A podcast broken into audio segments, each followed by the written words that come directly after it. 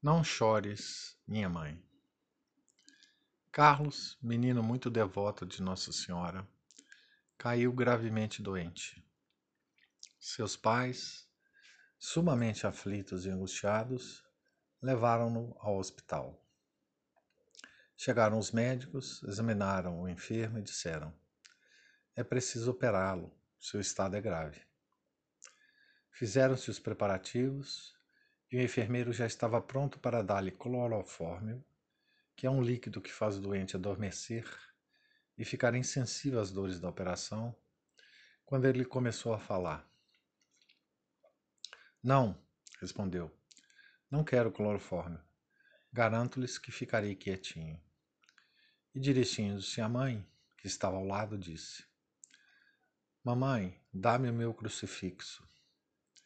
Quero sofrer por Jesus. Durante toda a operação, não se queixou nem chorou, mas oferecia a Deus as suas dores, com os olhos fixos no crucifixo. Os médicos ficaram admirados de ver tanto valor e coragem no menino. Desde aquele dia, não pôde articular palavra. Fazia-se entender por escrito.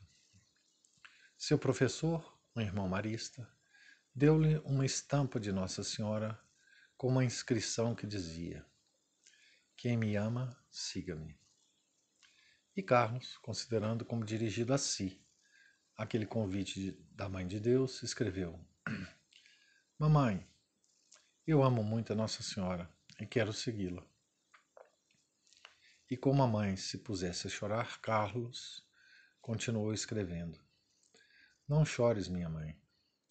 Vou para o céu, onde rezarei por ti e por papai, e estarei em companhia de Nossa Senhora. Dá-me um abraço.